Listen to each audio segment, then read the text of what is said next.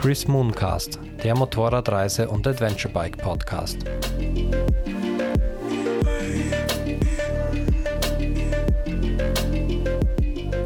Herzlich willkommen zu einer neuen Folge von Chris Mooncast. Heute ist ein ganz besonderer Podcast für mich. Es geht nämlich um eine Reise aus 2018, die ist schon etwas länger her. Und an dieser Reise war ich selber vier Monate beteiligt. Und die Reise hat gemeinsam mit meinem guten Freund Raphael stattgefunden. Hallo Raphael. Ja, hallo Christoph.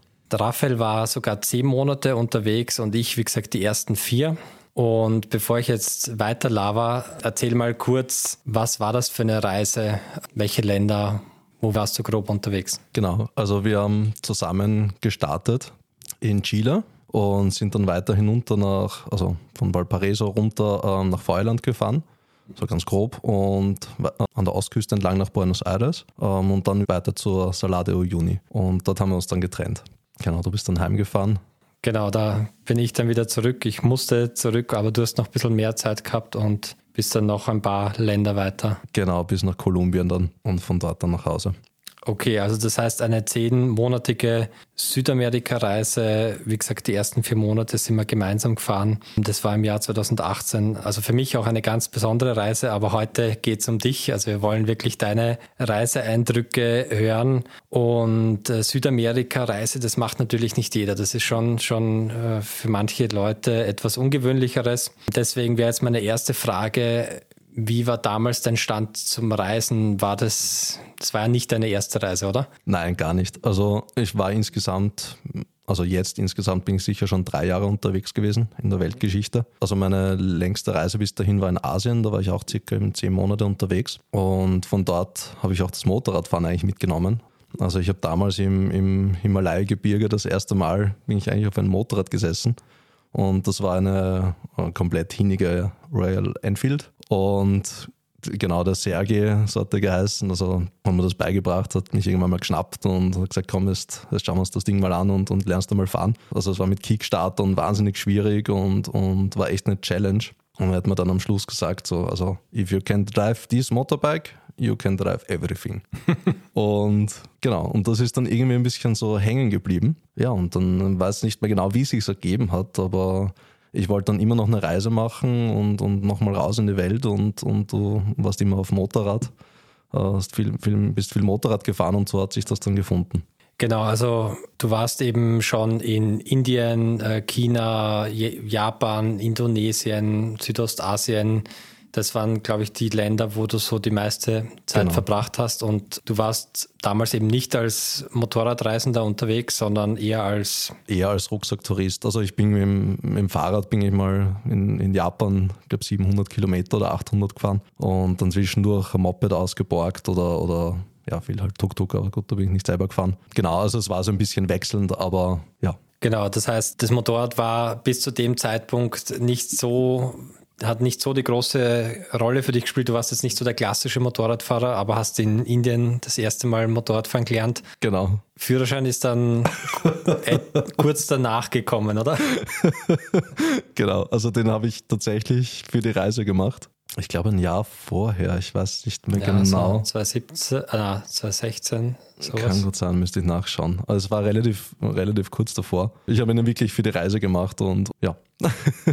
ja, ich kann mich auch noch erinnern, wir sind dann gemeinsam auf meinem Motorrad, glaube ich, in die Steiermark gefahren, um dein Motorrad zu kaufen. Was war das denn für ein Motorrad? Das war eine Tenere XT660Z. Also ich habe ich hab das Motorrad gesehen und habe mich verliebt und habe gewusst, das ist meine. Also wenn ich eine Reise mache, dann will ich genau die. Das war ja die, ich glaube, Baujahr 2008er, also schon mit dem Windschild und die, die ein bisschen mehr verkleideter war als so Abenteuermotorrad. Ne?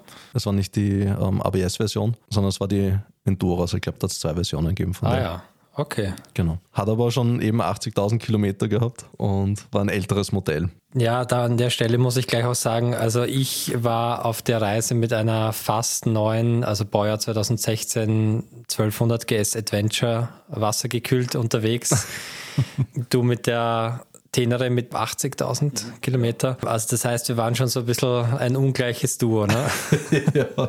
Und es waren ja wirklich unsere eigenen Motorräder, die wir in Österreich gekauft haben. Wie haben wir die nach Südamerika transportiert? Ja, wir sind dann nach Hamburg äh, mit dem Nachtzug gefahren, den es ja, glaube ich, jetzt nicht mehr gibt. Und haben sie dann verschifft nach Valparaiso in Chile. Also die sind dann, ich glaube, ein, zwei Monate übers Meer gefahren und wir dann hinterher eben. Genau, also das war so ein Sammelcontainer-Transport, war dadurch relativ günstig. Ich glaube, ich glaube 500 Euro haben wir gezahlt. Ja, ich glaube, es waren schon guter Tausender pro Ach Richtung. Doch? Ja, okay. also so, ich glaube 2000 Euro. Ja, verdrängt. Hin und zurück. Inzwischen, glaube ich, ist es noch teurer. Okay. Ja, die Firma hat geheißen In Time Spedition. Ja. Die sind eh recht bekannt. Da gibt es eine Route von Hamburg nach Valparaiso. Also das findet sicher, wenn ihr googelt. Okay, Motorräder nach Valparaiso in Chile. Und du hast gesagt, der erste Weg war Richtung Süden, Richtung Ushuaia. Da ist auch die berühmte Carretera Austral. Wenn du jetzt so an diesen Streckenabschnitt denkst, was bleibt dir da in Erinnerung? Also ich glaube, am unglaublichsten war, wie wir angekommen sind und unsere Motorräder geholt haben und die tatsächlich an diesem Hafen waren und wir diese Papiere ausgefüllt haben. Also es war relativ kurz eigentlich. Also ich glaube, wir waren nach einer halben Stunde, Stunde oder sowas waren wir durch. Mhm. Und dann sind tatsächlich unsere Motorräder da gestanden und wir haben uns draufgesetzt und haben tatsächlich losfahren können. Und, und es war so der Start in so eine, eine in eine gigantische Zukunft. Also es so, ist einfach so eine riesengroße Reise vor uns gelegen mit allen Möglichkeiten und Dingen. Also ich glaube, das war mal so, das war mal so sehr, sehr groß. Also ich weiß auch noch, das war für mich auch ein sehr aufregender Moment. Ich glaube, die Motorräder waren ja relativ leer. Wir haben die für den Transport relativ leer abgeben müssen. Batterie haben wir angeschraubt und dann ist Schluss gegangen. Die waren ziemlich eingestaubt, aber sind beide sofort angesprungen, oder? Ja, ohne Probleme, ja. Also beim Hinfahren ist mir der Tank ausgegangen auf der Autobahn. Ja, ah. ja stimmt. Der, der Hintransport war ja mit einigen Holprigkeiten verbunden. Auf der Autobahn vom Bahnhof in Hamburg zu dem Speditionslager bist du fast liegen geblieben, ne? weil der Tank ja fast leer sein muss. Ja, genau. Der muss irgendwie, ich glaube, drei Liter maximal oder so. Und ich habe mich da ein bisschen verschätzt. Aber ich, mit Abdrehen und Aufdrehen, Gas geben, ausrollen lassen, hat das dann doch irgendwie geklappt. Das war auch schon ein Erlebnis, der Transport nach Hamburg. Ja, aber dann weiter in Chile. Ja, unser erster Stopp war ähm, eine Gastfamilie, die das so organisiert. Couchsurfing. Couchsurfing war, ja. das, genau. Mhm. Also sehr nett. Ich glaube, da haben wir zwei, drei Tage verbracht und haben uns Tipps geholt und, und zusammen gekocht und geplaudert und sind so ein bisschen angekommen in Südamerika. Das war sehr schön. Genau, ich habe auf Couchsurfing schon vorher geschrieben, wir sind im Jänner in Chile und die haben uns vorher schon eingeladen, bevor ja. wir überhaupt in Südamerika waren. Das war richtig cool. Das war echt schön, ja. Und dann sind wir weiter, haben einen Freund besucht noch von einer Arbeitskollegin von mir, wieder viele Tipps geholt. Der Papst ist, glaube ich, durchs, durch die Stadt gefahren. Ja, ja, das war in, in Temuco, der, Temuco, ja. ein, ein Österreicher, der nach Chile ausgewandert ist. Ne? Genau. Ich glaube, mittlerweile ist er wieder zurück. Liebe Grüße an der Stelle. Ja, voll. Liebe Grüße. Bernhard. Bernhard, ja. ja. Liebe Grüße an den Bernhard. Da haben wir im Garten das Zelt aufschlagen dürfen. Das war auch sehr nett. Und wir haben gegrillt zusammen. Ja, das waren so die ersten zwei Stops, die echt ein gutes Ankommen in Südamerika waren. Und ich glaube, kurz danach ist auch schon das erste Mal Offroad oder Schotter uns begegnet. Ja, das war die erste Schotterpiste. Ich kann mich erinnern, wir sind da, glaube ich, mit 50, 60 dahin gegurkt oder 40. ich weiß es nicht mehr. Ja, bis wir dann irgendwann einmal draufgekommen sind, dass man da doch mit 80, 90, eigentlich 100, kommt drauf ein bisschen drauf an, drüber brettern muss, weil man dann über diese ganzen kleinen Hügeln drüber, drüber fliegt, rutscht sozusagen. Fast unmöglich zu fahren mit 40, 50, das geht nicht. Ja, man muss sich vorstellen, also eine Schotterstraße in Südamerika, die ist nicht so wie bei uns so ein äh, Alpenpass, der regelmäßig präpariert wird, sondern es ist eine richtige Wellblechpiste. Da sind von den Autoreifen einfach so Querrillen in der, in der Fahrbahn und da hat es uns einfach nur durchgescheppert mit, mit 30, 40 km/h. Ich weiß noch, äh, mir ist fast das Motorrad zerlegt. Und also es gibt dann diesen Punkt eben, wo die Vibrationen weggehen. Was noch? Ich glaube, es war so um die 80, 90. Ja. Ich glaube 85 am Dach. Ich weiß nicht mehr genau. Es war ein bisschen unterschiedlich. Also manche, manche Wellblech-Täler waren ein bisschen weiter und manche ein bisschen näher zusammen. Aber es war schon, also sicherlich über 80, ja. Also Mut hm. zur Geschwindigkeit. Ja, in dem Fall auf jeden Fall, ja. Was waren sonst noch so Herausforderungen Richtung Süden? Also ich kann mich erinnern, dass, dass mein Kühler hat einmal ein Loch bekommen und ich glaube, der Sturzbügel hat, da, hat eine Schraube locker gehabt und ist in, diesen, in den Kühler hineingefahren. War dann mit Knetmetall relativ schnell erledigt, die Geschichte. Also es war nach einer halben Stunde geflickt und hat auch tatsächlich bis zum Schluss gehalten. Also ja, genau. Also den, den Sturzbügel äh, hat es reindrückt in den Kühler, weil, der, weil die Schraube weg war. Und man muss vielleicht dazu sagen, das waren diese patagonischen Seitenwinde. Ne? Ja, also mein genau. Vater fast schräg und dann hast du eben diese Schotterverwerfungen und dann hat es uns beide mal hingelegt. Ja, ja. Also eine schwere Stürze zum Glück nie, aber hingelegt hat es uns schon öfters einmal. Wie war so allgemein das Schotterfahren für dich am Anfang? Hast du vorher ein Training gemacht? Nicht wirklich viel. Also ich habe ein Offroad-Training gemacht mit dem Motorrad. Das war vom ÖMTC, glaube ich, in Teesdorf? Teesdorf, oder? genau. Das war eigentlich ganz cool. Ich bin aber schon vorher, also ich, ich bin schon seit, weiß nicht, 15 Jahren fahre ich Mountainbike recht viel. Ist natürlich anders als mit dem Motorrad ähm, Offroad zu fahren, aber ich habe doch ein Gefühl für die Straße und wie sich welches Material ähm, auf dem Reifen verhält. Das hat mir sehr viel geholfen. Also ich glaube, wenn ich das nicht gehabt hätte, hätte ich mir sehr schwer getan. So bin ich dann doch, also es war eine sehr steile Lernkurve nach oben, definitiv. Aber es ist vorwärts gegangen. Und, aber am Anfang war es doch echt eine, eine Herausforderung. Also ich glaube, am Anfang bist du schon ein paar Mal auf der Seite gelegen. Also nicht, nicht, so, also nicht wirklich schlimm gestürzt, aber, ähm, aber du hast schnell gelernt und es waren dann auch später Zeitpunkte, wo du besser unterwegs warst als ich oder einmal der, einmal der. Ja. Also du hast dich da echt schnell gesteigert, das kann ich mich noch erinnern. Es war dann noch ein bisschen terrainabhängig, weil ich glaube, ich habe einen größeren Reifendurchmesser gehabt und es waren dann immer deine Ausreden, dass der. Ja, du hast die, ich glaube, 21 und 18 Zoll und ich halt 17, 19. Ja. Egal. Wir waren immer noch am Weg nach Ushuaia. Was ist da noch erwähnenswert? Ähm, ja, gigantisch waren auch diese Vulkanpisten. Also wir sind dann an Vulkanen vorbeigefahren, da waren diese Lavafelder, schwarze Felder äh, mit den Straßen durch, fast bis zum Horizont. Dieser Weg, der sich da durchgebahnt hat, äh, dazwischen der Dschungel, war unglaublich. Also generell die Natur dort in Chile und Argentinien. Wir sind dann da an der Grenze schlangenförmig, sind wir da ein bisschen gehoppt und das war wirklich grandios. Ja, mir fällt da ein, dieser äh, Nationalpark Conguillo oder so hat der geheißen. Der war traumhaft und da waren auch diese Lavafelder und kurz danach sind wir sogar auf einen Vulkan rauf, ne? Ja, stimmt, ja, in Bocan war das, glaube ich. Oder Bocan, ja. Das war eine ziemlich anstrengende Tour. Also da sind wir, glaube ich, wie viele Höhenmeter waren das? 1500 oder so? Ja, das war echt heftig. Zu Fuß rauf mit der Rodel, einmal in den Vulkan schauen und mit der Rodel dann runter. Ich glaube 2000 Höhenmeter oder so. Mhm. Das war cool, ja. Voll. Ich glaube, wir sind ja eigentlich schon zu dem Zeitpunkt ein paar Mal die Grenze hin und her. Ne? Man kann ja eigentlich nicht von Santiago de Chile bis nach Ushuaia, du kannst ja gar nicht in Chile durchfahren. Wie waren diese Grenzübergänge? Ähm, die waren eigentlich problemlos. Also So wie in Europa? wie in Europa nicht natürlich. Äh, Es war schon ein Prozedere, also ausstempeln, ähm, einstempeln, Motorrad, musste das Land offiziell verlassen und musstest offiziell wieder einreisen mit dem ganzen Drum. Also es gab dann ein Formular, das du nicht verlieren durftest, unter keinen Umständen.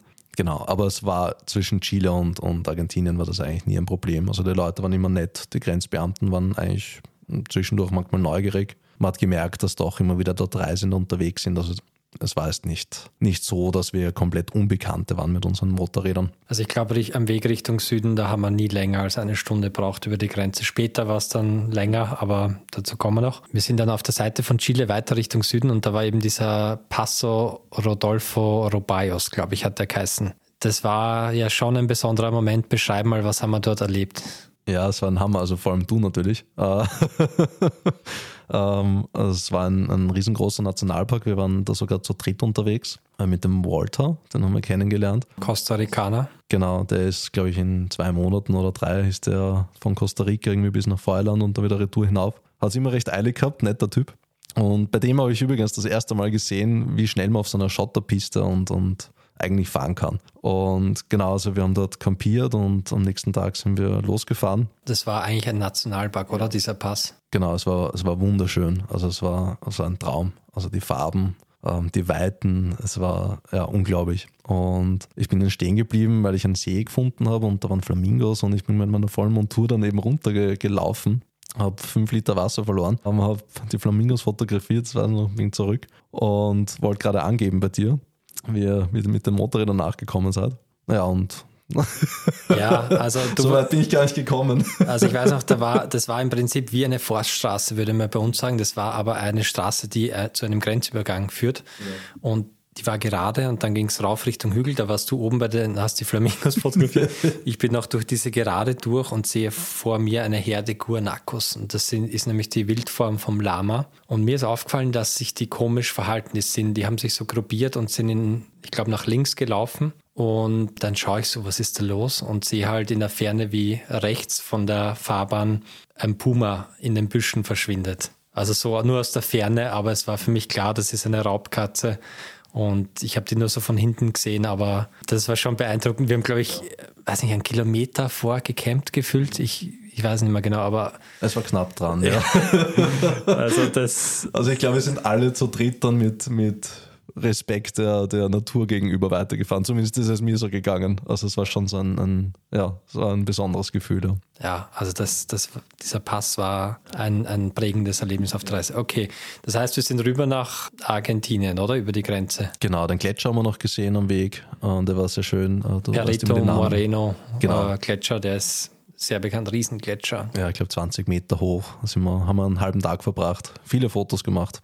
Ja, da brechen einfach so haushohe Eisblöcke in, in den See hinein und auch, auch die Farbe vom See. Die Seen waren einfach so türkis-saftig, ja. also ganz skurril, skurrile Landschaft. Ganz anders als bei uns. Also in ganz Europa und, und auch in Asien hätte ich nie solche Farben gesehen. Nirgendwo. Also es war echt, echt beeindruckend, ja.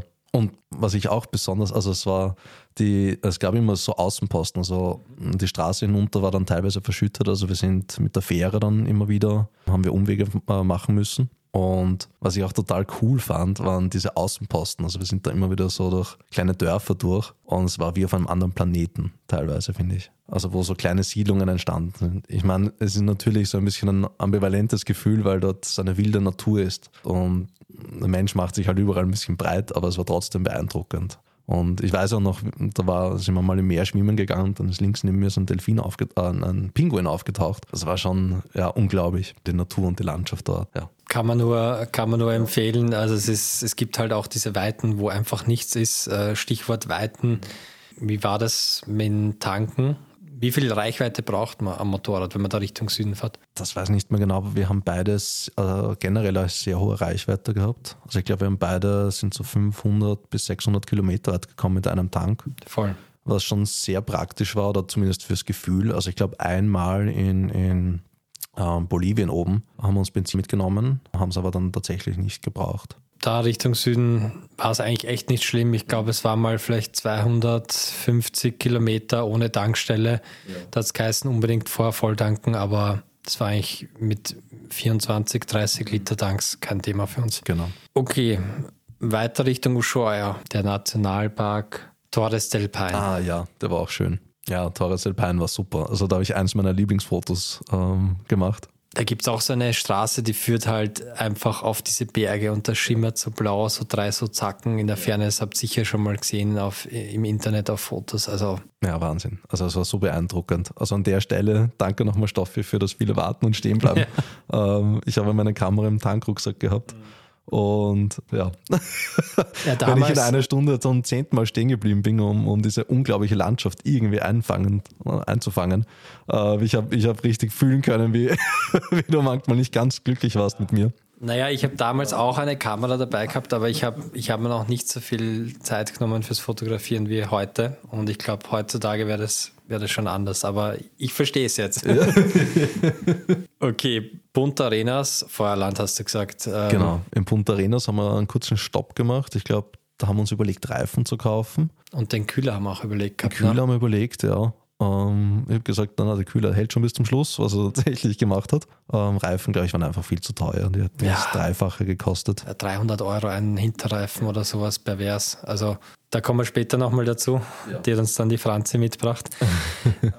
Ja, Feuerland. Und Feuerland war cool. Also wie, wie, wie kann man sich das vorstellen? Was ist das für eine Landschaft? Also wir haben wir es, glaube ich, vom Timing her sehr gut erwischt. Ähm, in den Reiseführern ist immer gestanden und beste Reisezeit ist, glaube ich, März, Februar, März. Ich glaube, wir waren Februar. Und genau, so also Jänner, Februar herum. Und uns haben dann einige eben gesagt, wir sollen lieber so einen Monat später von der empfohlenen Reisezeit hinfahren, weil sich das Klima so ein bisschen, ein bisschen verschoben hat oder verschiebt. Und es war für uns tatsächlich eine sehr gute Entscheidung. Also es war super Wetter. Wir haben eigentlich relativ wenig Regen gehabt und es war eigentlich von, von der Temperatur okay.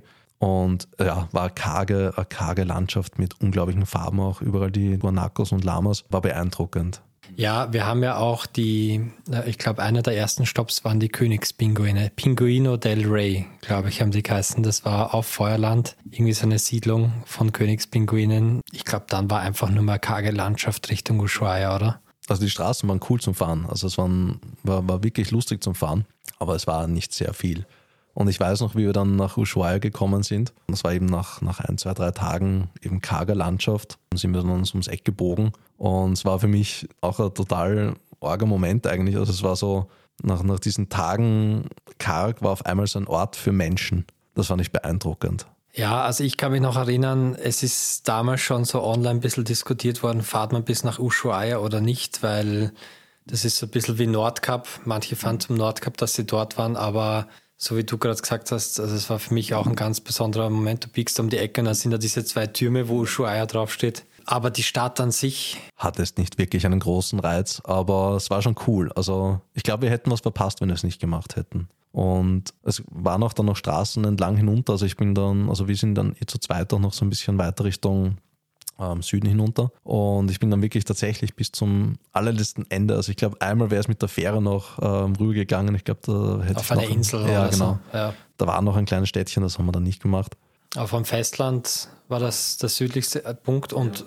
Ushuaia ist ja auch das, wirklich die südlichste Stadt der Welt. Oder streiten sich manchmal, aber. Aber es ist schon sehr weit unten. Und es ist schon ein, ein, ein krasses Gefühl, wenn du dann dort sitzt und mit deinem Motorrad runtergefahren bist. Und ja. also das heißt, ähm, es lohnt sich schon, dahin zu fahren. Absolut. Also ja, es ist halt sagen, ja. so ein bisschen eine Industriestadt, aber wir haben auch noch einen Ausflug gemacht mit einem Boot. Stimmt, ja, zu den Pinguinen und Seelöwen hat es dort ganz viele gegeben. Mhm. Pinguine, Seelöwen, also die, die Natur dort war einfach faszinierend. Ja, dann als nächstes von Ushuaia ging es wieder Richtung Norden. Wir sind dann Richtung Buenos Aires an der Ostküste, aber relativ im Süden haben wir noch haben wir jemanden kennengelernt. Ja, genau. Also wir haben, ich glaube, das war kurz nachdem mein Motorrad die 100.000 Kilometer Marke geknackt hat. Echt? Äh, ja, ich glaube, das war an dem Abend. Ähm, haben wir unser, unser Zelt aufgebaut und dann haben wir ein Servus ja. also irgendwo, gehört und dann kam Basti. also irgendwo auf so einem No-Name-Campingplatz irgendwo im Süden von Argentinien und auf einmal kommt da einer im Duratec-Anzug dahergestapft. Äh, und äh, ja, das war der Basti aus München. Inzwischen ein guter Freund von uns beiden. Vielleicht hören wir ihn auch mal im Podcast. Ja, das heißt, haben wir nur kurz getroffen oder wie ging es weiter? Nein, wir haben natürlich dann, ich glaube, ein, zwei Bier getrunken ja. und, und sind dann zusammen weiter Richtung äh, Buenos Aires gefahren. Genau, also wir sind dann mit dem Basti Richtung Buenos Aires und äh, die Ostküste ist ja sehr flach im Gegensatz zur Westküste. Also Chile ist viel gebirgiger. Das heißt, lange geradeaus, ich glaube 3000 Kilometer in einer Woche. Ja, Waren da noch irgendwelche Dinge dabei, die wir erwähnen wollen? Also wir haben den versteinerten Urwald.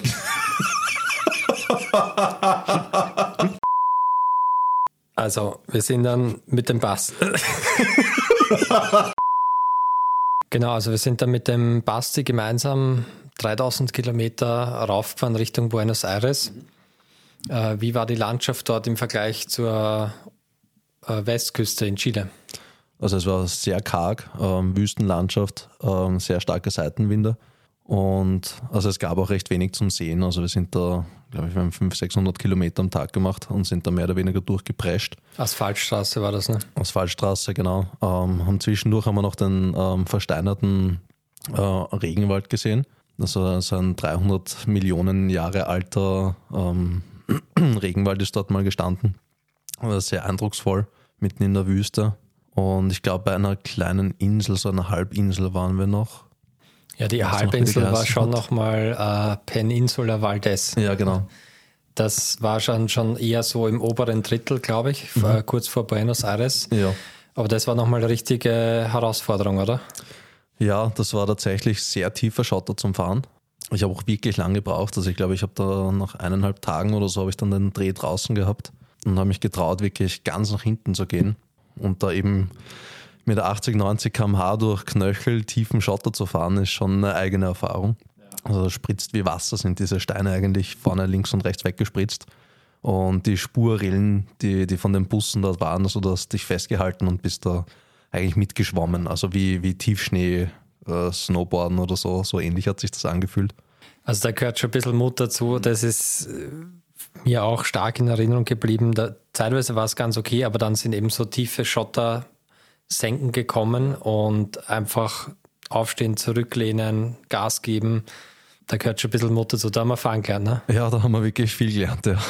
Der Basti, der ist ja schon um die ganze Welt gefahren, für den war es nicht so schlimm. Ne? Gut, der hat, glaube ich, eineinhalb Jahre Vorsprung gehabt. Ja. Oder zwei Jahre sogar, ich weiß nicht genau.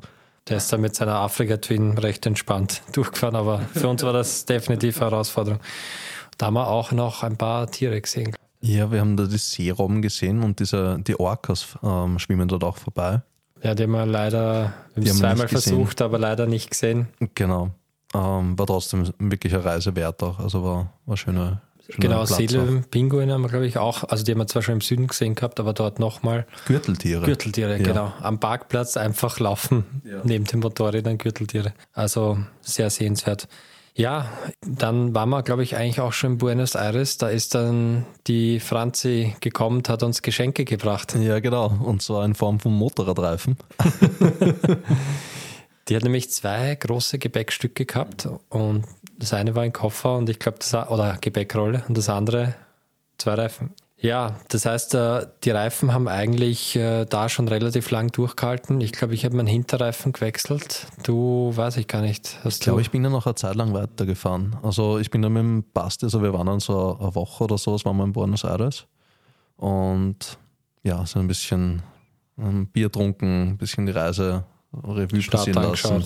Start anschauen, genau. Und dann noch nach Montevideo in Uruguay. Sind wir auch noch gemeinsam, zu viert eigentlich, ne? Genau. Und dort haben wir uns dann aufgeteilt. Also du bist dann mit der Franze weiter. Ja, wir sind auch mal zurück, weil sie musste dann von Buenos Aires zurückfliegen und ihr seid Richtung Norden, ne? Ja, genau. Wir sind dann ähm, kurz ein Stück in Brasilien gefahren. Das war recht cool auch. Ähm, da war der längste zusammenhängende Strand auf der Welt. Ja, ähm, das war, ja. glaube ich, ein spezielles Erlebnis für dich. Ne? Stimmt, ja, war auch dabei. ähm, genau, äh, da bin ich tatsächlich gehüpft, also das erste Mal so richtig ähm, airborne. Ähm, habe ich einen, einen kleinen Sandkicker übersehen ähm, am Abend und da bin ich mit 80 km/h oder mit 90 bin ich da drüber gefahren. Und du hast einfach in so Momenten, hat man normalerweise ein, ein, ein Zeitlupen, also so, man sieht alles in Zeitlupe Zumindest kenne ich das bei, bei brenzligen Situationen. Und das ist so schnell gegangen. Also ich weiß noch, ich habe diesen Sandkicker gesehen, habe versucht zu bremsen und habe gemerkt, das bringt nichts. Ähm, dann habe ich noch so diesen, okay, festhalten. Dann weiß ich noch, wie ich in der Luft gewesen bin mit 300, 400 Kilo. Der Reservereifen hinten drauf geschnallt mit dem ganzen Gepäck und allem drum und dran. Und das Aufkommen. War schon krass. Und das waren tatsächlich, ich bin dann abgegangen, sieben Meter, Boah. die ich gehüpft bin. Aber es ist nichts. Also du bist gestürzt oder? Nein, bin ich eigentlich Nein. nicht. Also okay. ich hätte weiterfahren können, ich bin gelandet, hätte weiterfahren können, ich bin dann stehen geblieben, um durchzuschnaufen. Mhm. Ähm, genau. Und ja. Nichts passiert, Motorrad ganz gewesen. Alles gut gegangen. Genau. Ja, also ich habe die Franzi am Flughafen abgeliefert und bin dann, ich glaube, zwei, drei Tage rauf. Das war doch auch wieder ein ordentliches Stück. Und dann haben wir uns getroffen bei den Iguazu-Wasserfällen. Ja, genau, in Paraguay. So an der Grenze Paraguay, Argentinien, glaube ich, ist das gewesen. Und ich glaube Brasilien auch dran. Ich glaube, so drei Ländereck. Ja, ich glaube, die Wasserfälle sind zwischen Argentinien und Brasilien. Mhm. Aber dann gleich äh, westlich davon ist schon Paraguay. Ja. Genau, und dort ist der Paste dann weiter nach Brasilien. Und wir sind zurzeit weiter nach Asunción, glaube ich, hat das geheißen. Ja, war, war schon noch irgendwie schade. Ich glaube, wir waren vier Wochen gemeinsam unterwegs, obwohl wir uns zufällig kennengelernt haben ja. und dann verabschieden. Ja, es ist dann doch immer recht schnell, oder? Also ja. man lebt so viel zusammen und auf einmal flupp. Ja gut, ich habe den seinen eigenen Weg, ja. Mit Basti dann ja später nochmal äh, in München zusammen gewohnt. Also äh, das hat sich ja nicht ganz aufgelöst, aber ja, dann sind wir zu zweit äh, wieder weiter durch Paraguay durch, ne? Genau, durch Paraguay durch mit ein, zwei Stops und Genau. Und ich glaube, das nächste Coole war dann, waren die Rainbow Forest, nein, Rainbow Mountains, glaube ich, heißen die. Genau, also wir sind dann von Paraguay wieder rein Richtung Argentinien, waren dann schon so im nordwestlichen Argentinien. Ja, Rainbow Mountains, was kann man sich darunter vorstellen? Ähm, da sind wir tatsächlich gleich das erste Mal so wirklich auf 3.000, 4.000 Meter Höhe gefahren. War schon recht hoch und waren Berge mit, mit Schattierungen wirklich in, in Regenbogenfarben. Also und da kommt der Name. Und war schon beeindruckend. Also war, eine, war der Ausflug wert. Also da auch ganz andere Landschaft wieder. Also an der Ostküste war es ja sehr flach und dort war es dann wieder etwas gebirgiger und so schroffe Felsformationen mit in verschiedenen Farben. Was auch das Schöne, und vor allem speziell in Südamerika und mit dem Motorrad auch noch ist, dass, dass du so wechselnde Landschaften innerhalb von einem Tag kannst du durch die Wüste fahren, durch den Regenwald, durch ein Vulkangebiet und in die Berge. Also das ist krass. Du hast jetzt gerade gesagt, wir waren das erste Mal relativ weit oben. Wir sind dann wieder Richtung San Pedro de Atacama gefahren. Aber bevor wir dorthin gekommen sind, hat uns die Höhe schon mal ein bisschen zu schaffen gemacht. Ja, ich glaube mir mehr als dir sogar. Also ja, ich weiß noch, wie wir, wie wir, zu dem Pass hingefahren sind, der war sehr hoch. Ich glaube, der war knapp auf 5000 Metern Höhe. Und also ich bin fast eingeschlafen beim, beim Motorradfahren. Also das klingt jetzt vielleicht ein bisschen komisch, aber es war tatsächlich so, so ein bisschen so wie ein Wind rausfallen. Also ich bin da so langsam, langsam, langsam weggedämmert und ich habe gewusst, dass das nicht gut ist, was passiert. Habe es aber auch nicht wirklich verhindern können und kam so überraschend. Also es war schon echt krass und ich habe dann auch wirklich Kopfweh bekommen. Und wir sind ja ewig bei diesem Pass gewesen. Ich glaube, fünf, sechs Stunden oder so hat das gedauert. Da war es nicht mehr so schnell wie im Süden. Mhm. Und ich glaube, du hast da Motorrad am Hauptstehen, du hast irgendwie so am Motorrad geschlafen, während ich mich da mit ein paar ja. Argentiniern unterhalten habe. mhm. Und wir waren am Nachmittag dort und sind dann eigentlich erst so um, ich glaube, um 19 Uhr erst losgefahren. Und das war ein besonderes Erlebnis. Ja, wir wurden schon gewarnt ähm, von den Grenzbeamten, die uns mit den Händen gedeutet haben, dass man leicht rutschen kann. Und es hat dann tatsächlich zu schneien begonnen. Also die Landschaft hat sich innerhalb von, von eigentlich Minuten in eine, in eine Marslandschaft mit, mit Schneefeldern verwandelt, äh, mit mit dem Sonnenuntergang. Also die, äh, es war zum Fotografieren, war es unglaublich. ja, du bist, du bist irgendwie drei, viermal stehen geblieben und also da hat mir die Höhe schon auch mhm. zu schaffen gemacht. Also du warst dann, glaube ich, irgendwie wieder fit, weil sonst hättest du nicht so viele Fotos gemacht. Aber ich habe dann auch schon, also es, es war eben diese Warnung vor dem Eis, es hat zu schneien begonnen. Wir sind auf, bis auf 4800 Meter gefahren und das war dann so ein Moment, ich glaube, beim dritten Fotostopp habe ich gesagt, so, wenn du nochmal stehen bleibst, fahre ich weiter. Und das war dann tatsächlich ja, so. Rausgefahren, ja. Weil ich hatte tatsächlich Sorge, dass ich, dass ich das schaffe. Und es war dann noch dazu, lag rechts im Graben ein Auto am Dach. Also da war auch ein frischer Unfall. 4800 Höhenmeter. Und dann San Pedro de Atacama war auf. Ich glaube, ziemlich genau 1000 Höhenmeter weiter hinunter. Ah, mehr sogar, zweieinhalbtausend, also eigentlich über, über 2000 Meter niedriger. Okay. Und was haben wir dort erst einmal gemacht? Also, ja, wir geschlafen. haben uns wieder getroffen. Also, ja, du bist ist alles auch, gut gegangen, ja. ja. Ähm, sehr konzentriert und, und sehr, sehr vorsichtig runtergefahren dann. Genau. Ähm, ich glaube, wir haben dann mal eine Woche Pause gemacht. Also, wir sind dann, wir haben die Gegend erkundet dort, das war, war auch ganz cool, war ein bisschen ein Touristenort. Ähm, haben eine nette Unterkunft gehabt. Ich glaube, wir haben die Reifen gewechselt ja, ziemlich ja, sicher. Mein Vorderreifen haben wir im Hostel im Hof gewechselt. Ja. Äh, das, das war eine eigene Erfahrung, hat aber funktioniert, war, war ganz cool. Und wir haben dann die heißen Quellen, also da gab es so, so Salzquellen, ähm, die haben wir dann erkundet. Und die alten Minen und, und Bau, Baugerätschaften haben wir, dann, haben wir dann noch gefunden mit den Bergen. Ja, genau. Also da, da gab es diese Salzlaken in der Wüste, wo du halt wie im Toten Meer drauf liegst und dann eben diese heißen Quellen, die da rausdampfen oder weiß nicht, sogar Geysire. Geysire. Das haben wir gesehen, ja. Also man kann da echt ein paar coole Sachen machen und wir haben uns tatsächlich ähm, an die Höhe adaptieren müssen. Also das, ja. Ich glaube, wir haben zwei Tage am Anfang nur geschlafen. Also das ist, das darf man nicht unterschätzen. Aber wir wussten, wir mussten noch mal weiter hoch. Genau. Was war das nächste?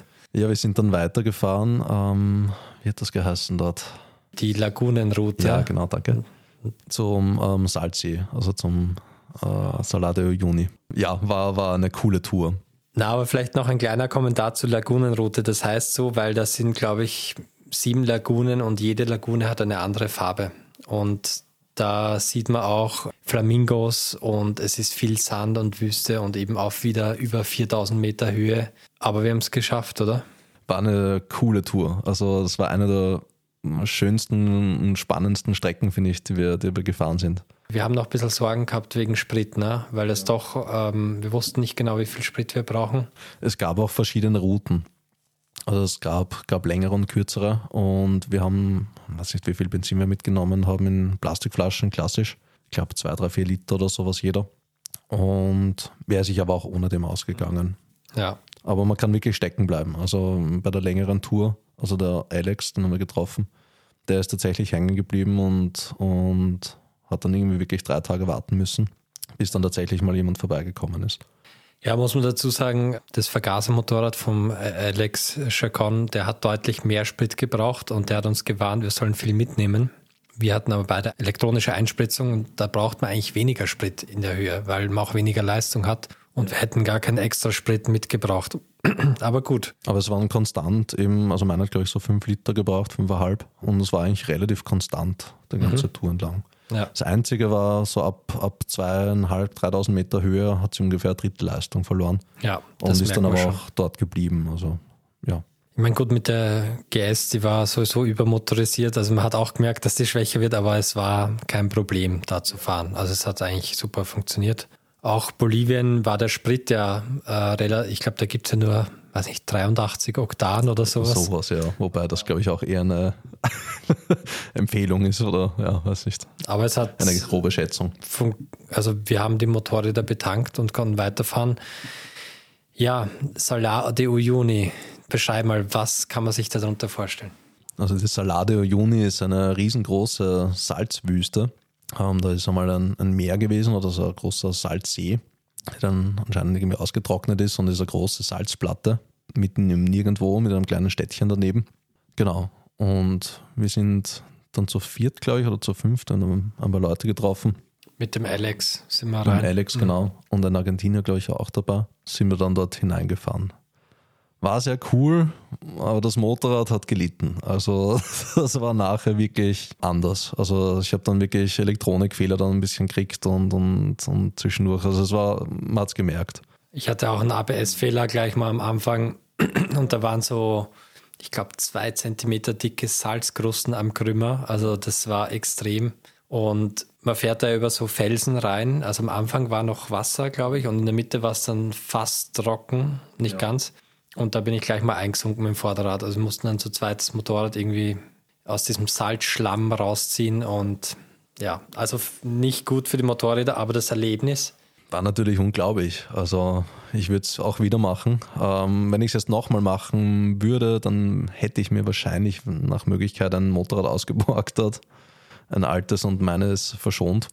Oder vielleicht ähm, glaube, es war bei uns nicht ganz trocken. Also wirklich vielleicht dann darauf achten, dass es, dass es halt wirklich Trockenzeit ist. Ne? Also bei uns war es so halb, oder? Ich weiß ja, nicht. es wechselt immer. Ich glaube, es kommt darauf an, wie viel Regen fällt und so weiter und so fort. Bei uns war eigentlich hauptsächlich der Einstieg. Also es war, ich glaube, 10, 20, 30 Meter oder sowas hat man eben durch diese Salzlake durchfahren müssen. Ich habe auch meine wirklich fast versenkt. das wäre, glaube ich, das Ende gewesen. Ähm, hätte ich sie nicht ähm, rechtzeitig ähm, erfangen. War aber natürlich cool. Also dann bis zum Horizont überall weiß und mit den Motorrädern da durch war natürlich ein Hammer. Das kann ich nur bestätigen. Schaust in all, also wenn du in die Mitte von dieser Salzplatte fährst, siehst du rundherum nur flach und flimmern über dem weißen Salz und da gibt es auch diese coolen Perspektivenfotos, wo du so in der Hand das Motorrad hältst und sowas. Stimmt, haben wir auch gemacht. Ähm, also das ja, war genau. definitiv ein Highlight der Reise, würde ich sagen. Absolut, ja. Aber danach? Ja, danach kam der große Abschied. Ähm, genau, du bist nach Valparaiso, Valparaiso runter. Und ich bin dann Richtung Norden weiter aufgebrochen, ja. Ja, ich, ich glaube, ich war dann noch zwei, zwei, drei Wochen unterwegs oder zwei Wochen Motorrad und dann nochmal zwei Wochen Spanischkurs. Aber wie ist bei dir weitergegangen? Welche Länder hattest du noch vor dir? Also geplant hatte ich tatsächlich bis, bis nach Alaska zu fahren. Habe ich dann nicht ganz geschafft. Also meine Reise war generell so ein bisschen Open-End. Und mein nächster Stopp war dann nach Potosi. Dort habe ich dann mal ich glaube, vor knapp einer Woche oder sowas habe ich dann verbracht und habe mich ein bisschen gesammelt, ein bisschen neu orientiert, weil doch die, die Parts, die du übernommen hast, habe ich dann wieder übernehmen müssen. Also das ist recht, recht viel geplant und genau, habe da ein bisschen, bisschen Zeit, Zeit für mich genommen. War auch tatsächlich sehr cool. Also es waren, also gibt es diese Silberminen, ganz krass. Also ich habe lange überlegt, ob ich da Tour machen soll. Man kann dort äh, hineingehen. Und die Leute sind aber sehr stolz drauf, was sie machen. Und es war echt krass. Also der ganze Berg ist ausgehöhlt mit hunderttausenden Gängen. Ist über die, ich glaube, die letzten 200, 300 Jahre ist er schon ausgebeutet worden. Also es war echt krass. Sehr beeindruckend, ja. Aber wie war das für dich, alleine zu reisen, außer dass du jetzt mehr planen musstest? Oder wie war das Reisetempo? Was hast du geändert?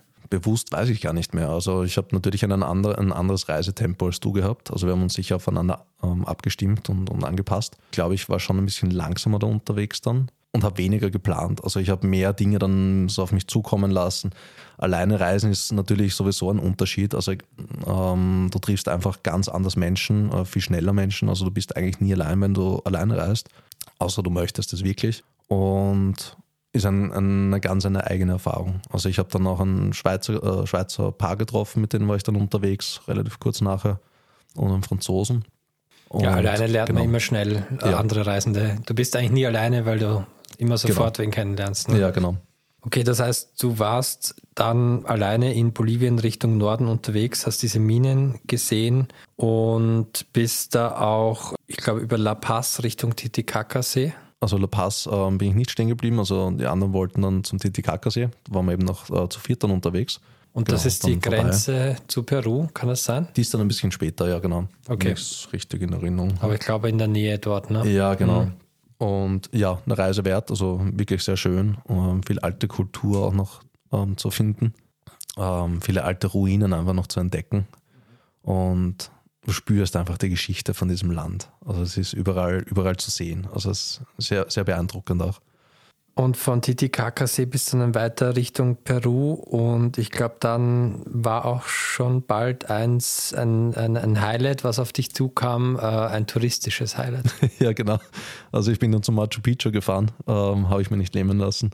War natürlich eigentlich auf der Reiseroute ein, ein Must-Have. War auch wirklich cool. Also, falls ihr dorthin kommt, es ist ein bisschen verwirrend. Man muss irgendwie offiziell eine Bahn buchen, man kannst aber auch zu Fuß einfach hingehen. Es ist mittlerweile, glaube ich, auch begrenzt auf, auf eine gewisse Besucherzahl pro Tag. Und ich bin dann mit dem Motorrad hin, habe mir dieses Ticket irgendwie geholt und bin dann zu Fuß eben diese Bahnstrecke entlang und dann auch zu Fuß den Berg hinauf, was ich sehr empfehlen kann. Nicht den Bus zu nehmen, sondern das selber zu erklimmen und, und sich anzuschauen. Genau. Und von Cusco äh, mit einem Retour, genau, und dann bin ich zur äh, Westküste hinuntergefahren.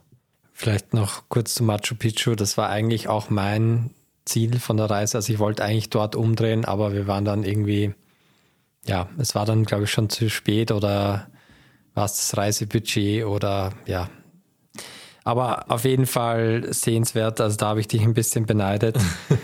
ich habe da tatsächlich dann noch einen, einen Österreicher getroffen. Ich glaube, es waren vier insgesamt auf der ganzen Reise. Und äh, da merkt man, wie, wie klein Österreich ist. Ja. Weil ähm, wir uns auf Facebook dann befreundet haben, sind wir drauf gekommen, dass er befreundet war mit einem alten Klassenkollegen von mir. Also es ist einfach lustig. Ja. Das, ja. Ein Dorf. Naja, und dann hast du, glaube ich, auch ähm, eine etwas anspruchsvolle Route in Angriff genommen. Genau, also ähm, ich bin dann von Cusco nach Arequipa hinunter und habe gedacht, jetzt will ich es ein bisschen wissen. Und habe dann, also ich glaube, der direkte Weg wäre eine Autobahn oder so eine Autostraße gewesen mit 10 Stunden Fahrzeit. Und habe dann ähm, Alternativrouten gesucht und bin dann für eine Woche oder sowas bin ich so auf alten Landstraßen eigentlich ähm, herumgegurkt und mitten durch die Pampa gefahren.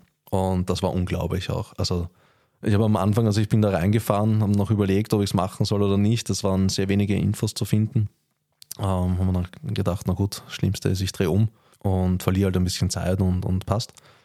Und das war, das war echt, echt einer, auch einer der coolsten Teile der Reise. Also es war wahnsinnig anspruchsvoll zum Fahren. Es waren über die nächsten drei, vier, fünf, 600 Kilometer, ich weiß es nicht mehr, waren das eigentlich Landstraßen, Backslash Wanderwege, die ich da gefahren bin, auf zwischen 3.000 und 5.000 Meter Höhe. Also ich bin durch Dörfer gekommen, Das kann man sich eigentlich fast nicht vorstellen. Ich hätte dort wahrscheinlich auch ein halbes Jahr verbringen können. Also die Leute waren total freundlich, also alle neugierig natürlich. Ähm, habe tatsächlich einen Hitchhiker mitgenommen. der war recht froh, wieder unten zu sein. ich glaube, da war ich ein bisschen zu flott unterwegs. Genau. Also Erdäpfelfeld auf 4000, Kilometer, äh, 4000 Höhenmetern und ich habe dort Ruinen gesehen, also ich habe das auf keiner Karte gefunden. Nirgendwo. Also es war echt so ein bisschen Indiana Jones-Feeling. Und du hast da aber auch, glaube ich, eine nicht unbedeutende Panne gehabt auf dieser Strecke, oder? Ja, genau. Also am Abend, ich glaube, es war dann Tag Nummer 5, 6, weiß nicht mehr, ähm, habe ich gemerkt, dass mein Vorderreifen so ein bisschen weicher geworden ist und bin dann stehen geblieben. Und habe mir gedacht, na gut, äh, Loch kann man flicken, geht mittlerweile. Ähm, ja, es war dann nur leider, habe ich gesehen, es war ein Riss in der Felge, in der vorderen, äh, ein, zwei Zentimeter lang.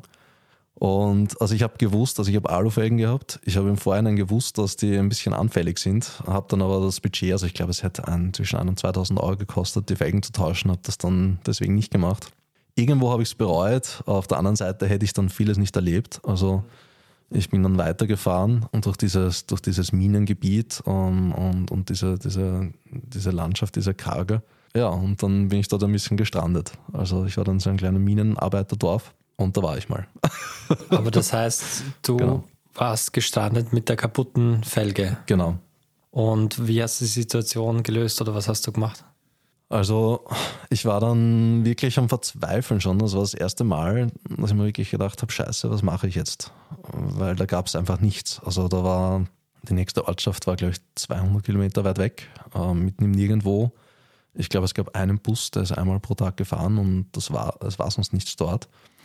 Und ich habe dann überlegt und rumgefragt und das ganze Dorf so ein bisschen abgegrast. Also es war sogar eine Werkstatt bei dem Hostel dabei. Alle total nett, aber keiner kann Alu schweißen und äh, wollte es auch nicht angreifen. Und da war dann tatsächlich so ein Punkt, wo ich irgendwie, ja, das war, das war hart. da, äh, war, war schwer. Und ich weiß nicht, ich glaube so am dritten Tag oder so habe ich dann ähm, gedacht, na gut, äh, was mache ich jetzt? Und, und habe irgendwie meine, meine Musik geschnappt und habe gewusst, okay, ich muss erst meinen Kopf ausleeren. Und habe mir meine Musik geschnappt und bin von diesem Hotel da aufs Dach raufgegangen und habe mir die Musik ins Ohr gelegt und habe einfach so ein bisschen abgeschalten. Und es war dann tatsächlich einer der, der schönsten Reisemomente, weil in dem Moment, also mir ist dann irgendwie plötzlich, nachdem ich diese, diese Wut irgendwie so ein bisschen rausgelassen habe da oben, wo mich hoffentlich keiner gesehen hat. Ich weiß nicht mehr, ob ich, ob ich laut geschimpft habe, keine Ahnung. Und ich habe mich dann so umgeschaut und, und über diese unglaubliche Landschaft und die Berge und, und ich war plötzlich so dankbar für alles. Also für die Möglichkeit, dass ich das machen darf. Also so ganz generell am Leben zu sein und all die Menschen, die ich getroffen habe und, und die immer noch so um mich herum sind. Und es war einfach unglaublich. Und in dem Moment habe ich dann auch irgendwie gewusst, passt und jetzt gehe ich dann schlafen und morgen, wenn ich aufstehe, dann geht es weiter und ich finde eine Lösung und das wird. ja, das klingt echt nach einem intensiven, schönen Reisemoment. Ich denke, das ist auch etwas, was man vielleicht nur bei so langen Reisen erleben kann und vielleicht umso mehr, wenn man alleine unterwegs ist. Also weiß ich nicht, aber eine Vermutung. Ja, wie hast du die Situation gelöst? Am nächsten Tag haben die unglaublich netten Mechaniker meine Felge mit einem Gaffertape repariert und einen Reifen geflickt, war, war glaube ich schon. Und ich bin dann einfach nach Arequipa gefahren mit 40 km/h. Sie haben gemeint, das hält. Und ich bin dann sehr vorsichtig eben in die Stadt gefahren und habe dann tatsächlich irgendjemanden gefunden. Also mit viel Hilfe von dem, von dem Hostelbesitzer, wo ich geschlafen habe, haben wir tatsächlich jemanden gefunden, der diese Felge geschweißt hat ja, also sie hat, sie war nicht wirklich repariert, also sie hat dann für die nächsten 500 Kilometer geeiert wie eine besoffene Schlange, aber es hat gehalten. Genau. Also neue Felge aufzutreiben war unmöglich. Also. Ja. Du hast ja allgemein dann so in diesem zweiten Reiseteil immer wieder Probleme gehabt mit dem Motorrad, oder? ja, doch, ja. Also ich habe immer gedacht, also in meiner Erinnerung habe ich irgendwie nie Probleme gehabt mit dem Motorrad. Und ich habe dann drüber nachgedacht und es waren eigentlich ständig Probleme mit dem Motorrad. Aber es ist in Erinnerung ist, ist eigentlich geblieben, es sind, hat, haben sich total schöne Momente eigentlich daraus ergeben. Also ich habe so viele Leute dadurch kennengelernt und ich habe so tief in die Kultur und, und, und so eintauchen können auch dadurch. Mhm. Und es war auch tatsächlich immer wieder spannend. Also ich habe total viel gelernt. Also in Buenos Aires habe ich damals die Kupplung tauscht. Also ich habe noch nie eine Kupplung tauscht, ich habe noch nie einen Motor aufgemacht. Mir das, das Handbuch mitgenommen und habe mir gedacht, naja, wird schon. Also ich habe schon viel gebastelt in meinem Leben und, und ich habe schon ein, Geschick, äh, ein Gefühl dafür. Also es ist nicht ganz blauäugig, aber es ist total toll, sich was beizubringen und, und zu wachsen und zu lernen dadurch. Voll, also ich versuche nur noch mal zu rekapitulieren. Ja. Wir haben ja schon auch am, am, Anfang der Reise äh, gewisse Pannen gehabt. Also haben wir, glaube ich, gar nicht erwähnt, da ist ein Kupplungshebel gebrochen. Mhm. Ich dachte jetzt, äh, ja, können wir eine Woche auf ein Ersatzteil warten und du hast ein Ersatzteil aus dem Koffer geholt. Das war am ja, Straßenrand. Nach einer Viertelstunde war das erledigt, ja. Das war, glaube ich, das erste. Dann eben das mit dem Kühler. Mhm. War eigentlich auch in, ich glaube, innerhalb von einer Stunde waren wir wieder on the road. Ja. Und das heißt, solange ich dabei war, hat sich das eigentlich ganz gut in Grenzen gehalten. Aber naja. Stimmt, wobei ich sie nachher wirklich sehr getreten habe. Also da waren wirklich Passagen dabei. Boah. Und eine war noch dabei, boah, das weiß ich noch, da, das war echt krass auch. Also da, da war so ein Weg mit, mit so ein Meter tiefen ähm, Rissen im Boden drinnen. Und, und ich bin da mit meinem 300, 400 Kilo Motorrad mit Gepäck und so gefahren. Und ich habe einfach gewusst, da ist Versagen einfach keine Option. Wenn du da reinfallst, dann, dann steckst du dort. Also es wäre schon weitergegangen, natürlich. Aber das geht nicht. und, und dadurch lernt man einfach wahnsinnig viel. Mir ist auch in der Wüste mal das Motorrad einfach abgestorben. Das Display hat geblinkt, zack, aus, fertig. Und, und naja, und da bin ich da gestanden, also ich habe geflucht wie, wie nur und, und dann einfach logisch nachgedacht, naja, was könnte sein? Autobatterie, also Motorradbatterie. Einen Deckel aufgemacht und Kontakte waren wirklich gelöst, habe sie wieder dran dann und zugemacht und weiter geht's. Ah ja. Also okay. man lernt dann schon irgendwie das ganze Ding zu lesen und ja, und es geht immer vorwärts. Ja, also das ähm, klingt auf jeden Fall nach dem richtigen Mindset und wie du sagst, also man lernt auch oft äh, Leute kennen, wenn man diese Pannen hat und ähm, das habe ich auch schon von anderen Reisen gehört. Also das scheint äh, auch irgendwo Sinn zu machen, wenn man ab und zu mal eine Panne hat.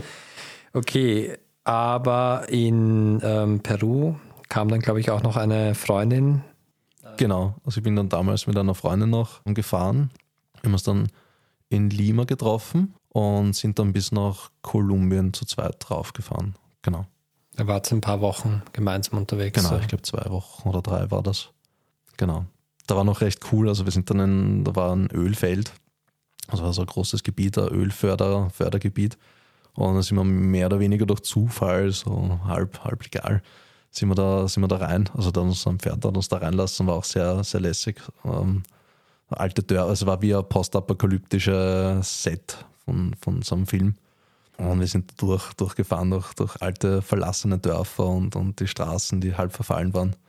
Ja, war sehr cool ihr seid dann gemeinsam bis nach Kolumbien gefahren und ich glaube, in Kolumbien ähm, haben dich dann auch nochmal deine Eltern besucht. Genau, dann für, auch für zwei, drei Wochen mit einem Mietauto sind wir dann herumgefahren. Das war eine nette Abwechslung. Ähm, war natürlich ganz anders. Ich habe mich da mal auf die Rückbank verzogen und beim Fenster rausgeschaut und habe das genossen, einmal nicht, nicht am Motorrad zu sitzen, nicht ständig drüber nachzudenken, weil du doch sehr du bist einfach so angewiesen auf das Motorrad und, und es gibt ständig was zu tun, es gibt ständig irgendwas zu, zu reparieren und, und Ding. Und das war eine, eine schöne Abwechslung.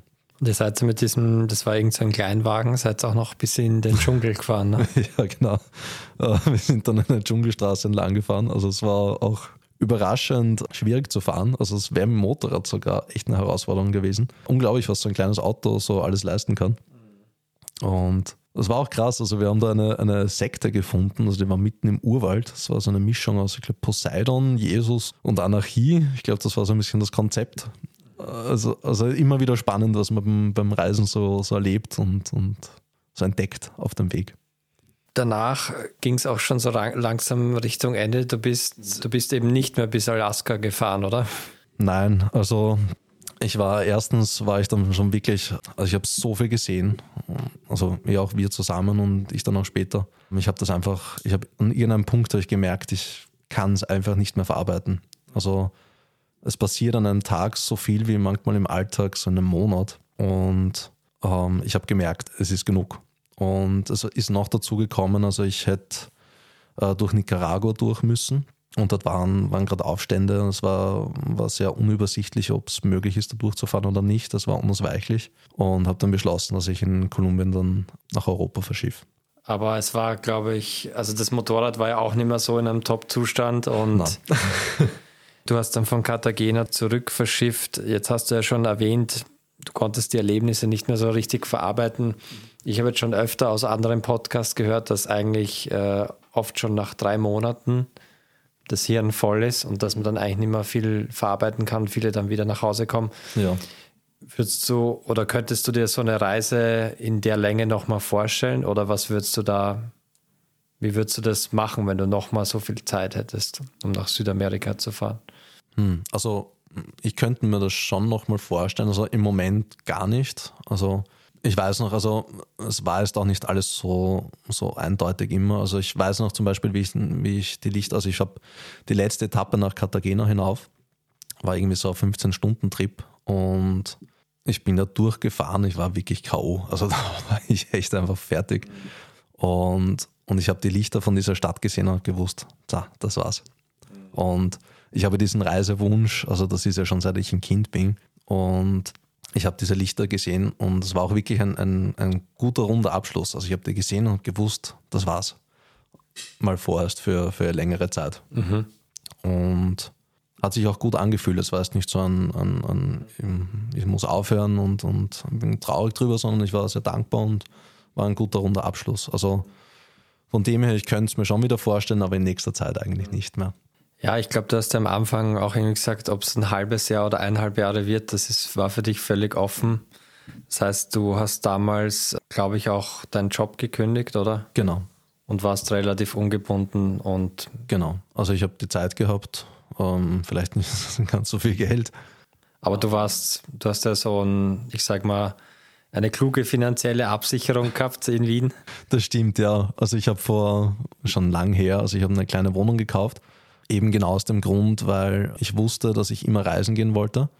Und ich habe auch gewusst, dass, also ich kenne viele Leute, die, die eben eine längere Reise gemacht haben und dann zurückgekommen sind und wirklich schwierig gehabt haben, wieder Fuß zu fassen. Und, und für mich war das eigentlich schon immer so ein bisschen so eine, eine so ein bisschen eine Basis. Also ich habe gewusst, in Wien habe ich eine kleine Wohnung, ich kann dort wohnen, ich kriege ein bisschen äh, Mieternamen rein, also ich kann also die Reise ein bisschen mitfinanzieren.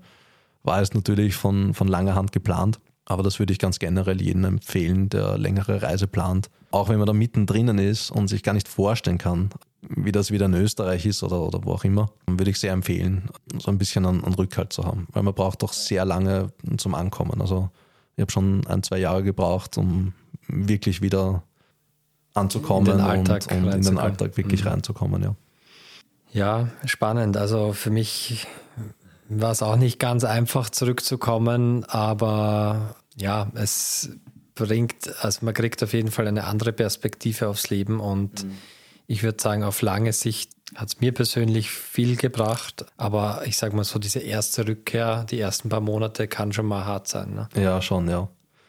Aber das eine ist, finde ich, das Verarbeiten vom Erlebten und das andere ist, auch die, die Asienreise von damals und jetzt auch Südamerika, man nimmt so viel mit und, und viele Dinge, da bin ich erst Jahre später draufgekommen.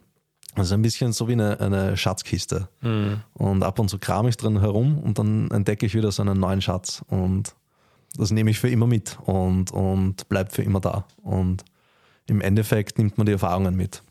Und an der Stelle würde ich auch sehr empfehlen, Tagebuch zu schreiben. Ähm, auch wenn es manchmal ein bisschen mühsam ist, es ist gut zum, zum Sortieren. Und ich lese meine alten Tagebücher und, und lese den ersten Satz von der Seite 60, was auch immer, und bin sofort wieder in diesem Tag drinnen. Und ich hätte mir nie gedacht, also der, der war einfach weg. Und dann ploppt er wieder auf. Es ist wie, ja, hm. ein, ein großes Geschenk.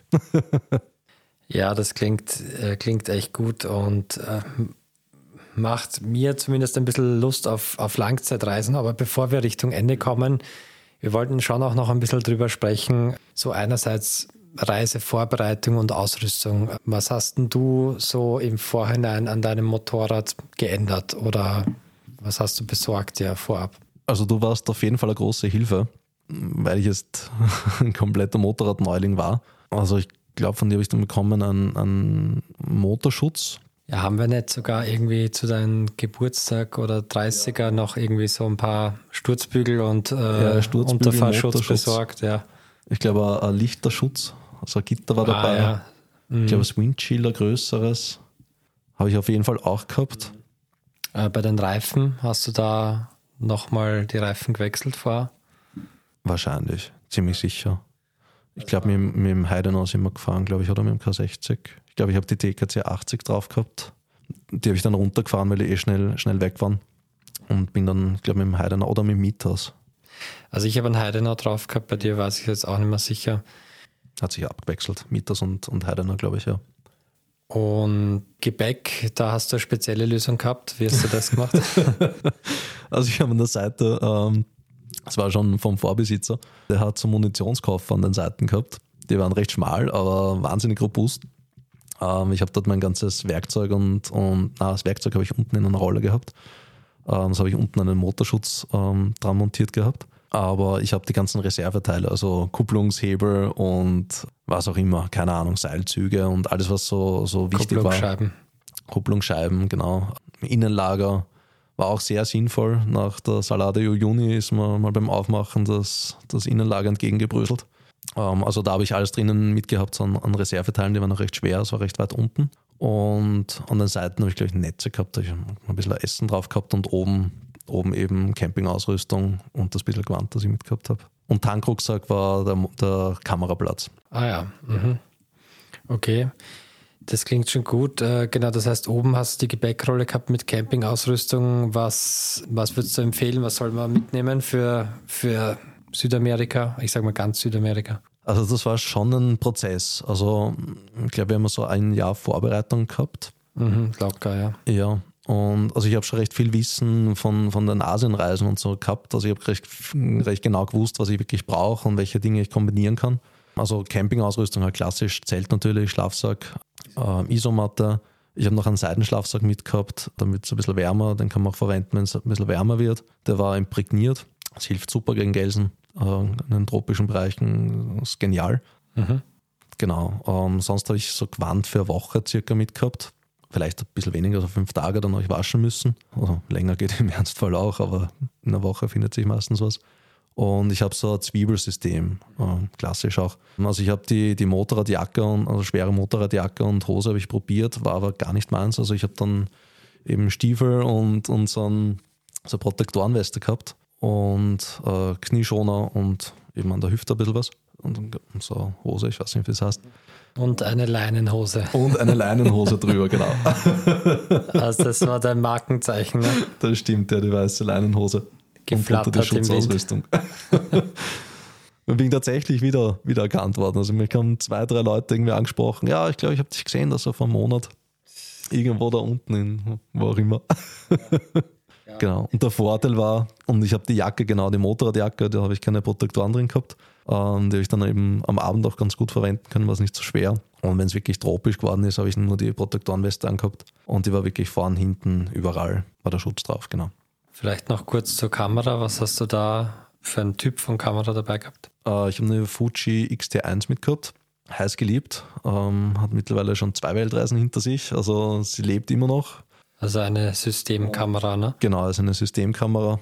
Ich glaube, mittlerweile gibt es schon die vierte Generation davon. Und ich habe zwei Objektive mitgehabt, ein 23 mm Festbrennweite und ein 1835er. Und war ganz gute Kombi. Ja, also da hast du einige schöne Fotos gemacht. Ähm, auf jeden Fall schöner als meine von der Bridge-Kamera. Ja, vielleicht zeigst du uns die ja auch irgendwann mal bei einem Vortrag. Mal schauen. Ja, mal schauen, ja. Okay, ich würde sagen, kommen wir Richtung Schlussfazit. Ich sage jetzt mal, vielleicht hat nicht jeder zehn Monate Zeit, aber was würdest du jetzt äh, den Zuhörern raten, wenn jemand eine Südamerika-Reise mit dem Motorrad machen will? Spanisch lernen habe ich tatsächlich zu wenig beachtet, wobei ich nicht die Ressourcen dafür gehabt habe. Also es ist immer so, bevor ich gar nicht fahre, äh, fahre ich lieber mit schlechtem Spanisch. Ähm, aber Spanisch lernen, gut vorbereiten, viel lesen, viel fragen, jeden rundherum und vor allem gezielt fragen. Also am besten Leute fragen, die wirklich schon dort waren und praktische Erfahrungen haben und nicht externes Wissen weitergeben, weil es ist immer ein bisschen gefährlich. Genau. Und machen, einfach machen. Wenn die Möglichkeit da ist, einfach tun. Es ist manchmal schwierig, man muss Entscheidungen treffen, es ist nicht immer leicht, das dann auch wirklich durchzuziehen. Es kommen meistens irgendwelche Hürden kurz bevor man startet, aber wenn man es machen will, einfach tun. Also ich habe schon öfters gehört, dass das Schwierigste ist das Losfahren. Also sobald man mal weg ist, dann geht der Rest von selbst und Südamerika ist eigentlich relativ leicht zu bereisen. Warum? Ja, Chile und Argentinien vor allem, es ist eigentlich sehr europäisch, finde ich. Leute sind eigentlich immer nett. Also Menschen sind eigentlich generell immer nett und immer freundlich und auch hilfsbereit, wenn man sie fragt. Es gibt natürlich Gegenden, wo man ein bisschen aufpassen muss, aber. Gesunder Hausverstand. Gesunder Hausverstand, genau vielleicht in der Stadt nicht die teure Kamera auf der Brust tragen. Aber was ich auch noch ähm, andeuten wollte, es ist von den Formalitäten relativ einfach. Also man braucht kein Carnet de Passage in Südamerika. Also zumindest als Österreicher kein Visum, oder? Nein. Und es gibt von Hamburg eben diese Spedition nach Chile, die halbwegs günstig ist. Ich weiß nicht, was es heute kostet. Ja, weiß ich auch nicht. Von, von, und das würde ich tatsächlich sehr empfehlen. In Cartagena verschiffen, also das war echt, das war eine Tortur. Also es hat funktioniert, aber ich glaube, es hat 2000 Euro gekostet. Und wir haben privat dann einen Container organisiert, äh, zu zweit, so einen halben. Und das war echt, echt mühsam. Also ich glaube im Nachhinein vielleicht wäre ich sogar einfach von, von Bogota wieder runtergefahren nach Chile, hätte ich das vorher gewusst. Äh, es war wirklich mühsam. Genau, also diese, ich, damals hat es eben In-Time-Spedition von, von Hamburg nach Valparaiso, das ist eigentlich so die einfachste Möglichkeit. Und da gibt es tatsächlich auch mal Leute, die das nur für zwei Wochen machen, finde ich dann aber ein bisschen übertrieben. Ja, würde ich erst auch nicht machen. Aber ich sag mal, so ab einem Monat zahlt sich schon langsam aus, ne? Ja, auf jeden Fall, ja. Aber man braucht auch, also je nachdem, was für ein Reisetyp man ist, aber also ein, zwei Wochen braucht man auf jeden Fall zum Ankommen. Mhm. Eher einen Monat, finde ich. Und nach drei Monaten ist man so richtig drinnen. Zumindest ist es bei mir so. Ja, sehr schön. Gibt es noch ähm, ein, ein Abschlussfazit von deiner Seite über deine Reise, was du uns mitgeben willst, bevor wir zum Schluss kommen? Ja, einfallen wird mir noch viel. Ähm, ja, ich glaube wirklich wichtig ist, äh, viele Infos einholen, also dem Geist irgendwie alle Infos geben, die er braucht und dann einfach machen und dem Herzen so folgen. Das klingt ein bisschen poetisch, aber, aber je mehr du dich vorbereitest, desto mehr musst du dich nachher nicht mehr drum kümmern. Über Dinge, Dinge im Nachhinein zu organisieren, ist immer mühsam oder kann sehr mühsam sein. Und so kann man die Reise wirklich genießen und abbiegen und einfach machen. Sehr schöne Schlussworte. Also ich möchte mich bei dir nochmal herzlich bedanken, dass du dir so ausführlich Zeit genommen hast äh, für den Podcast. Sehr gerne. Ähm, auch in den Vorgesprächen war es schön, nochmal in den Erinnerungen zu schwelgen. Und genau, am Schluss noch, wo können die Zuhörer vielleicht noch ein paar Fotos äh, sehen zu der Reise? Ah ja, es gibt noch eine Seite auf Facebook, äh, Adios Komfortzone. Ich glaube, das sind noch ein paar Fotos. Und vielleicht kommt ja mal ein Vortrag. Also Fotos und Material gibt es genug.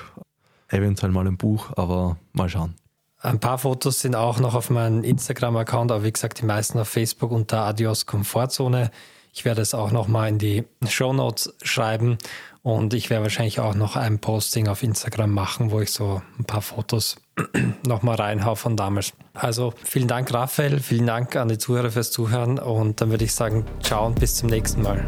Tschüss.